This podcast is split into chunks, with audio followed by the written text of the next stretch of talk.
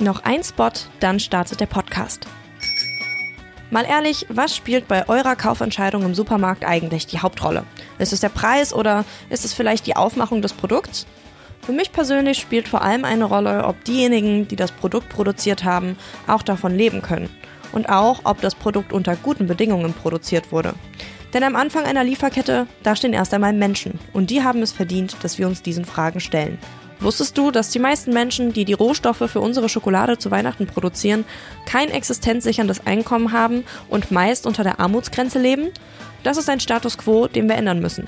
Deshalb ist es wichtig, beim Einkaufen darauf zu achten, dass wir uns für fair gehandelte Produkte entscheiden. Einen Überblick über die Siegel findest du zum Beispiel in der kostenlosen App Siegelklarheit. Die Verantwortung, etwas zu ändern, die liegt aber natürlich nicht nur bei uns als Konsumentinnen. Wir brauchen auch einen politischen Wandel. Und den können wir vor allem an der Wahlurne einleiten. So können wir gemeinsam viel bewegen. Mehr Infos rund um das Thema fairer Handel findest du bei Instagram unter @ichwillfair oder im Netz unter www.ichwillfair.de. Alle Infos verlinke ich euch auch noch einmal in den Show Notes und in der Beschreibung der Folge. Und jetzt geht's los mit Verquatscht. Wer quatscht? Der Nachhaltigkeitspodcast. Präsentiert von Naturstrom, dem größten unabhängigen Ökostromanbieter Deutschlands. Hallo und herzlich willkommen zu einer neuen Folge von Verquatscht. Mein Name ist Marisa und ich freue mich, dass ihr eingeschaltet habt zu dieser letzten Folge in 2021. Das Jahr neigt sich dem Ende zu und das heißt, dass naturgemäß Weihnachten vor der Tür steht. Und damit auch die Hochsaison der Schokolade. Ich persönlich mag Schokolade ziemlich gerne und lege dabei sehr viel Wert darauf, dass der enthaltene Kakao fair gehandelt wurde, denn der Anbau ist vielerorts immer noch mit ziemlich großen Problemen verbunden. Wie die aussehen, darüber spreche ich heute mit zwei echten Expertinnen, nämlich mit Barbara Schimmelfennig von GEPA und Lisa Herrmann von Fairtrade Deutschland. Beide Organisationen engagieren sich für den fairen Handel und sind Teil des Aktionsbündnisses Ich will fair. Wenn ihr mehr dazu erfahren wollt, dann bleibt unbedingt dran. Ich wünsche euch ganz viel Spaß dabei. Hallo Barbara, hallo Lisa. Hallo Marisa. Hallo Marisa. Ja, ihr setzt euch beide mit euren Organisationen für den fairen Handel ein und äh, jetzt die Weihnachtszeit, in der ja besonders viel Schokolade konsumiert wird, bietet sich dann natürlich an, um für dieses Thema zu sensibilisieren und genau deswegen äh, ja, treffen wir uns ja heute hier in dieser Folge von Verquatscht. Deshalb vielleicht äh, gleich zu Beginn einmal die Frage, wo kommt denn Kakao überhaupt her und wo liegen hier die Probleme? Also Kakao kommt hauptsächlich aus Westafrika. Das ist die bedeutendste Anbauregion und hier die zwei Länder Côte d'Ivoire und Ghana. Und äh, die Kakaopflanze, der Kakaobaum, der ist recht anspruchsvoll und äh, braucht eine hohe Luftfeuchtigkeit, viel Regen und eine Temperatur von 25 bis 30 Grad. Und da sind die Bedingungen optimal. Bei uns äh, kommt auch noch Kakao aus äh, Sao Tome, das ist eine kleine Insel vor Afrika und auch aus der Dominikanischen Republik. Also es gibt auch noch verschiedene andere Kakaoländer, ähm, wobei natürlich die, die du genannt hast, Lisa, die weltweit größten Produzenten sind. Genau. Und das ist bei uns auch wichtig, äh, natürlich auch generell, aber dass wir bei den äh, kleineren Partnern auch gucken, Unterstützung bei der Umstellung auf Bioanbau, weil wir als GEPA quasi fast, äh, fast komplett, also bis auf wenige Ausnahmen, äh, Bio-Kakao beziehen. Wie ist denn aktuell so der Status quo im Supermarkt? Also wie viel Kakao stammt da aus äh, fairem Handel? Also Fairtrade äh, hat einen Marktanteil von 17 Prozent im Moment bei Kakao. Ähm, und man findet eigentlich in jedem Supermarkt äh, Fairtrade-Schokolade. Ja, und bei uns ist es so, wir haben ja verschiedene Vertriebsbereiche als GEPA, da sind die Weltläden auch ganz wichtig und äh, außerdem Firmenkantinen, äh, Endkunden, Online-Shop, aber auch Supermärkte und Biohandel. Und ähm, neben Kaffee, was unser Hauptprodukt ist, sind aber 25 Prozent des GEPA-Umsatzes Schokolade und man findet die dann inzwischen auch fast in jedem Supermarkt.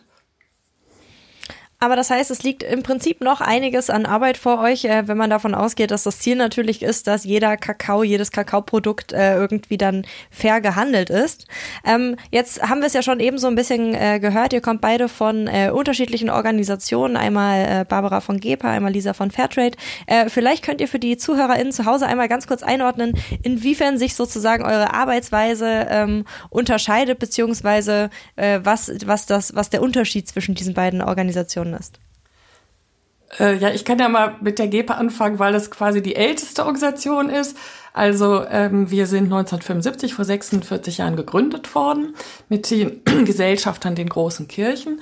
Und da geht es darum, äh, die GEPA ist quasi eine Handelsorganisation, eine Fairhandelsorganisation. Und das Ziel ist eben und äh, die, das, der, die unter, Unternehmensziel und der Kern ist, 100% fairen Handel zu betreiben, also benachteiligte Produzentengruppen zu unterstützen, Verbraucheraufklärung zu machen und auch politisch äh, dazu beizutragen, dass Welthandelsstrukturen sich verändern. Und äh, genau, und das ist letztendlich entstanden aus Jugendprotesten gegen die offizielle Entwicklungspolitik in den 70er Jahren und hat sich dann immer weiterentwickelt und immer weiter etabliert. Und genau, und dann schließt sich dann ab einem bestimmten Zeitpunkt die Lisa an, also Fairtrade. Genau, Fairtrade wird nächstes Jahr 30 Jahre alt und äh, wir sind eben kein Handelsunternehmen, sondern eine NGO. Wir sind gemeinnützig.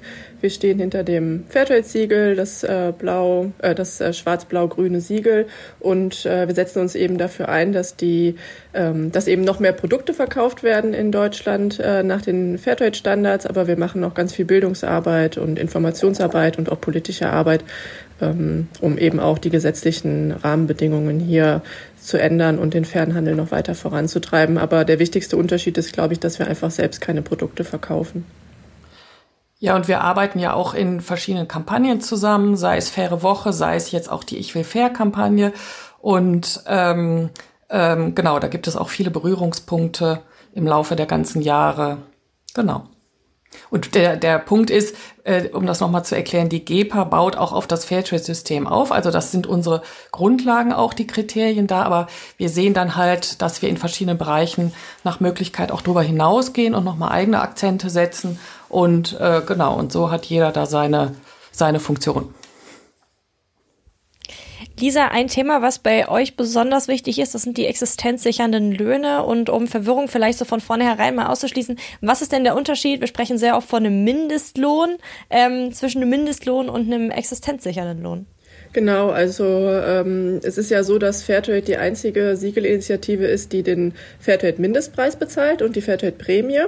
Und ähm, die, der Fairtrade-Mindestpreis deckt die Kosten für eine nachhaltige Produktion und die Prämie dient äh, für Gemeinschaftsprojekte, wo die Produzierenden vor Ort selbst entscheiden, wie sie das investieren, zum Beispiel in Schulen oder eine Krankenstation oder die Infrastruktur.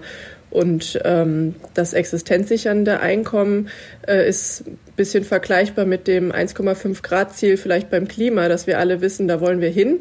Aber der Weg dahin ist halt sehr schwer und äh, das existenzsichernde Einkommen ist einfach nochmal ähm, ja, über den Mindestpreis hinaus ein Einkommen, das mehr als die Grundbedürfnisse sicherstellen soll. Und dann geht es eben darum, dass man auch Rücklagen hat für Notsituationen, dass man wirklich auch genügend Geld hat für Bildung, dass man eine gute Unterkunft hat, äh, ausreichend Ernährung. Und ähm, ja, in der Côte d'Ivoire beispielsweise äh, oder in Ghana müssten die Kakaobauern fast doppelt so viel verdienen, wie sie jetzt monatlich verdienen. Und äh, da sieht man eben, dass wir da noch einen weiten Weg vor uns haben, den wir eben alle gemeinsam hier gehen müssen, um wirklich ein existenzsicherndes Einkommen sicherzustellen, was ja auch ein Menschenrecht ist. Und was ist da euer Ansatz als Fairtrade, um das eben durchzusetzen? Also einmal geht es natürlich ganz klar einfach um höhere Preise für Kakao. Da haben wir einige Pro Pilotprojekte und auch Schokoladen auf dem Markt schon mit Partnern, die einen höheren Preis bezahlen. Ähm, und das andere ist aber, dass die Kakaobauern Familien häufig sehr kleine Felder bewirtschaften und äh, auch ein existenzsicherndes Einkommen oder ein höherer Preis würde dann nicht dazu führen, dass man schon ausreichend ähm, ja, Geld zur Verfügung hat. Es muss also auch in die Produktivitätssteigerung, ähm, ja, muss auch ähm, investiert werden, beziehungsweise da bieten wir Schulungen vor Ort an und auch eine Diversifizierung, dass man eben nicht nur vom Kakao lebt, sondern auch noch andere Produkte anbaut. Das sind also die drei Faktoren Produktivitätssteigerung, Diversifizierung und einfach ganz klar ein höherer Preis für den Kakao. Ja, und bei uns ist das so, ähm, Wir haben gerade dieses Jahr äh, unser System nochmal so verändert. Also die Grundlage ist auch der Fairtrade-Mindestpreis und die Fairtrade-Prämie und dann auch für Bio-Kakao eine äh, Bioprämie. Wir haben aber unseren Ausgangspunkt quasi, unseren Mindestpreis nochmal erhöht ähm, dass wir sagen, Minimum zahlen wir 3.500 US-Dollar inklusive dieser Prämien. Und weil der Weltmarktpreis höher ist, kommen natürlich die Prämien äh, obendrauf, weil wir eben auch gesagt haben, das ist unser Schritt in die Richtung existenzsichernde Löhne, äh, weil beim Kakao sich unbedingt was tun muss. Es geht darum, dass nicht, also wir sagen da so, ähm, es sollen nicht, es sollen Kinder profitieren statt Konzerne. Und wenn man das jetzt mal so ganz drastisch äh, auf den Punkt bringen will, und ähm, deswegen haben wir das gemacht. Und das ist halt total wichtig, dass, wie die Lisa auch gesagt hat, da die Perspektiven da sind für die Menschen vor Ort, dass ähm, das Bioanbau gefördert werden kann, dass äh, ja bestimmte Bildung ähm, stattfinden kann, dass einfach da ein menschenwürdiges Leben die Menschen vor Ort führen können. Warum legt ihr bei GEPA so viel Wert darauf, dass äh, der Bioanbau da so Hand in Hand mit dem fairen Handel geht? Ja, das ist ja total wichtig. Äh, wenn dort gespritzt wird, äh, wird zum einen äh, der Boden ausgelaugt, hat irgendwann keine, äh, kann irgendwann keine Ernte mehr bringen, was letztendlich auch zur Verarmung führt und die Gesundheit wird benachteiligt. Letztendlich ist es auch schlecht für den Klimawandel, wenn ähm, die, die, die Böden ausgelaugt werden, die Artenvielfalt nicht geschützt werden kann, Tiere abgetötet werden, Insekten durch die Spritzmittel. Ähm, und das ist einfach ein Wirtschaften im Einklang mit der Natur, wenn das auch ökologisch angebaut wird. Und das schützt vor Ort eben Mensch und Natur und letztendlich dann das ganze globale Gleichgewicht. Und das geht halt einher mit dem Fernhandel, weil oft durch die Prämien oder durch die Mehrpreise des Fernhandels überhaupt erst die Investition äh, quasi sich rechnet, die die Umstellung auf Bioanbau mit sich bringt, weil das häufig erstmal arbeitsintensiver ist und ähm, äh, es muss mehr auch meinetwegen Unkraut gejätet werden, statt einfach gespritzt werden. Das kostet und dafür braucht man dann auch in so Umstellungszeiten äh, mehr Geld, damit später dann, wenn es offiziell umgestellt ist, natürlich auch dann höhere Preise für Bio auch gezahlt werden. Also und der Markt hier äh, verlangt halt auch, das ist ein großer Bedarf hier an Bioprodukten, an Bioschokolade. Und das sind einfach auch Absatzmöglichkeiten und Perspektiven dann für die Menschen vor Ort. Jetzt hast du ja schon eben das Thema ähm, Klima mit reingebracht. Ganz neu ist ja auch, dass ihr eine Klimaschokolade entwickelt habt. Was ist das denn genau? Was kann man sich darunter vorstellen? Ja, wir haben jetzt eine, das ist unsere zweite Klimaschokolade, eine vegane Klimaschokolade entwickelt. Und da ist das Besondere, dass die nicht mit industriellem Zucker, sondern mit Dattelsüße gesüßt ist und ähm, 20 Cent gehen da pro Tafel nochmal in Klimaschutzprojekte bei unserem Handelspartner. Das ist Beni Greb in Tunesien, Dattelproduzenten. Und ähm, da ist es halt ganz wichtig, weil durch den Klimawandel, durch die zunehmende Trockenheit können die Datteln nicht mehr so saftig werden. Und hier wollen die Verbraucherinnen und Verbraucher saftige Datteln für den puren Verzehr. Das heißt, die kleineren und trockeneren Datteln da war das Problem, was macht man damit? Die kann man nicht verwerten, dann gibt es kein Einkommen.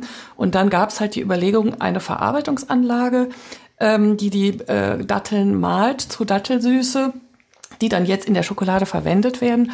Und über diese 20 Cent pro Tafel soll eine neue Tafelverarbeitungsanlage äh, angeschafft werden, damit dann noch mehr Perspektiven entstehen. Und das sind halt alles Maßnahmen, wo der faire Handel dazu beitragen kann, die Auswirkungen vom Klimawandel zu lindern. Und ähm, der, der Verantwortliche dort, der hatte uns dann auch ähm, in, einem, in einer Videokonferenz erzählt, und das war sehr eindrücklich und sehr drastisch, ähm, wie das dann auch dazu beiträgt, dass die Leute dort bleiben und nicht abwandern, weil ich meine, wir wissen ja alle, wie die Migrationsthematik und die Thematik der Geflüchteten aussieht, aber da kann man ganz direkt ähm, daran sehen, wie die wirtschaftlichen Perspektiven durch Klimawandel beeinträchtigt werden und dann die Menschen dort ihre äh, Länder verlassen müssen. Und fairer Handel versucht halt, oder wir als kleinen Schritt mit dieser Schokolade dem etwas entgegenzusetzen.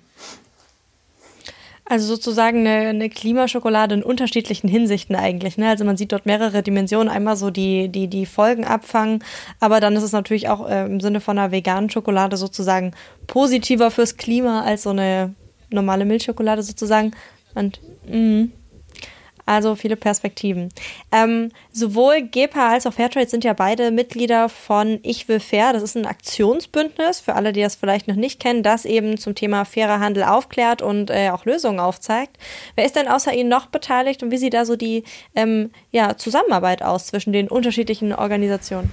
Ja, wir sind ein offenes Bündnis und es sind eben noch mehrere Verhandelsorganisationen beteiligt, zum Beispiel auch die, der Weltladendachverband, die Weltläden oder das Forum Fairer Handel. Das ähm, ist ja ein Bündnis der Verhandelsorganisationen in Deutschland, aber auch Unternehmen, die sich dem fairen Handel verschrieben haben. Und äh, ja, gemeinsam wollen wir den fairen Handel vorantreiben und vor allem Öffentlichkeitsarbeit machen und nochmal darauf aufmerksam machen, wie man sich auch beteiligen kann, als Privatperson beispielsweise oder auch als Kommune, wenn man öffentlich äh, beschafft und da auf faire Produkte achtet. Genau, und jetzt zur Weihnachtszeit haben wir eben eine Kampagne rund um äh, den Fernhandel äh, vor Weihnachten und wollen da nochmal ein bisschen die Werbetrommel rühren, dass man vielleicht auch hier auf Fernhandel achten kann. Ihr habt da ja auch einen Pullover rausgebracht, richtig? Ähm, was ist das denn für ein Pullover? Was sieht man da drauf? Ja, das ist so, so, so quasi in der Tradition der der, ich sag jetzt mal, schrecklichen Weihnachtspullover. Das kommt ja so aus England und das ist natürlich ein schön hässlicher Pullover, weil er auf fairen Handel aufmerksam macht und weil man dort eben auch bestimmte äh, Dinge sieht, auch gerade Thema ähm, faire äh, Löhne, gerechte Löhne. Also er soll quasi auf den fairen Handel aufmerksam machen. Da sieht man dann Figuren drauf, die das so symbolisiert, Kleinbäuerinnen, Bauern und Verbraucherinnen zeigen sollen. Und ähm, ja, das soll so ein bisschen auf eine witzige Weise das Thema einfach jetzt in die Weihnachtszeit bringen und gerade in sozialen Medien dann da auch drauf aufmerksam machen. Und ihr habt ja eben schon gesagt, dass äh, gerade dieses sich engagieren, sich einbringen auch ein Ziel von dem Aktionsbündnis ist. Wie kann man sich denn einbringen und äh, nützlich machen, wenn man sagt, okay, fairer Handel, das ist ein Ziel, das möchte ich auch irgendwie unterstützen? Also wir bieten äh, viele Kampagnen an äh, vor Ort, die Fairtrade Towns zum Beispiel, wo sich Städte engagieren oder auch die Unis und die Schulen. Wir haben über 800 Fairtrade Schools in Deutschland, äh, wo jeder dafür sorgen kann, dass äh, auf dem Schulhof und äh, im Umfeld nochmal der faire Handel vorangetrieben wird. Und die Fair Activists, eine Gruppe von jungen Engagierten, die uns ein Jahr begleiten. Genau, und man kann natürlich auch politisch gucken, dass man äh, ja einfach äh, sich hier auch zu Wort meldet, den Bundestagsabgeordneten äh, oder die Abgeordneten mal anschreibt und nachfragt, wie sie es mit dem Fernhandel halten. Da hatten wir auch eine Kampagne im Vorfeld der Bundestagswahl, der faire Aufbruch, wo wir uns hier für Forderungen eingesetzt haben, die die neue Bundesregierung hoffentlich auch umsetzt und die wir im Koalitionsvertrag auch glücklicherweise wiederfinden. Genau. Und natürlich, man kann auch Unternehmen mal ansprechen, wenn man eine Lieblingsschokolade hat, die noch nicht fair ist, kann man hier sicherlich auch mal nachfragen und einen kleinen Anstoß geben. Ja, ähm, äh, ganz wichtig ist natürlich auch äh, zu gucken, wo gibt's den Weltland in der eigenen Stadt zum einen dort einzukaufen, wenn man faire Produkte haben will, zum anderen aber auch äh, unter Umständen mitzuarbeiten. Da kann man sich auch ehrenamtlich engagieren. Wir als Geber machen auch viel mit Schulen zusammen, also wo dann äh, Schulklassen sich auch melden können oder mit den Lehrern Workshops auch gemacht werden. Ähm, genau, und wir haben natürlich alle in den Bündnissen Faire Woche oder jetzt Ich will fair, gibt es eben die ganzen Kampagnen, wo man mitmachen kann, wo man Inhalte teilen kann in sozialen Medien. Oder äh, wie die Lisa auch gesagt hat, jetzt gibt's ja auch hoffentlich neue Chancen durch die neue Bundesregierung nochmal so einen Push zu geben, dass man da auch genau auf die Finger guckt. Wird das auch eingehalten, was jetzt so versprochen wird ähm, von den entsprechenden politischen äh, Verantwortlichen? Genau, und wenn man auf den jeweiligen Websites guckt, da sieht man auch immer wieder, wo Veranstaltungen sind, wo man mitmachen kann, sei es digital, sei es real. Und Produkte äh, kaufen natürlich ist auch immer schon ein ganz wichtiger Schritt. Egal ob im Supermarkt oder Weltland oder Online-Shops äh, oder in seiner Firmenkantine, wenn es wieder möglich ist, nachzufragen. Ähm, das sind immer so die ersten Schritte, aber man kann natürlich auch mehr tun und wirklich sich da inhaltlich einbringen. Das heißt, es gibt sehr, sehr viele Wege, wie man sich engagieren kann. Vielleicht schickt ihr mir beide nochmal einen Link von eurer jeweiligen äh, irgendwie aktuelle Infoseite, sage ich mal, die ich in die Show Notes packen kann, damit ähm, diejenigen, die sich dafür interessieren, sich das nochmal angucken können und äh, dort auch dann ganz konkrete Aktionen sozusagen finden, wo man ja, sich engagieren kann. Vielen Dank, dass ihr da wart, um über dieses wichtige Thema zu sprechen. Sehr gerne, danke. Ja, ganz vielen Dank. Klimaneutral zu leben ist heute kaum möglich. Trotzdem können wir alle ganz einfach etwas fürs Klima tun. Ökostrom nutzen. Aber Vorsicht, Ökostrom ist nicht gleich Ökostrom. Häufig wird über Trick sogar Kohlestrom als Ökostrom vermarktet. Deshalb ist es umso wichtiger, echten Ökostrom zu wählen, denn nur so entstehen in Deutschland immer mehr Wind- und Solaranlagen. Guten, echten Ökostrom bekommt ihr beim unabhängigen Anbieter Naturstrom. Der Ökostrom stammt hier nur aus erneuerbaren Energien in Deutschland. Außerdem investiert Naturstrom pro Kilowattstunde Ökostrom, die ihr verbraucht, einen festen Betrag in den Bau neuer Wind- und Solaranlagen. So macht Ökostrom Sinn. Wenn ihr zu Naturstrom wechselt, hat das in wenigen Minuten gleich drei positive Effekte. Erstens, euer Stromverbrauch wird sofort CO2-frei. Zweitens, ihr unterstützt aktiv die Energiewende. Und drittens, ihr bekommt 30 Euro Startguthaben. Wechseln könnt ihr jetzt einfach auf naturstrom.de slash verquatscht. Das ist naturstrom.de slash F-A-I-R-Q-U-A-T-S-C-H-T. Den Link findet ihr auch in den Show Notes. Das war's bei Verquatscht. Mehr Informationen zu den GesprächspartnerInnen findet ihr in der Beschreibung dieser Folge. Falls es euch gefallen hat, würde ich mich sehr freuen, wenn ihr eine Bewertung hinterlasst oder euren Freunden von dem Podcast erzählt und damit hoffentlich bis zum nächsten Mal.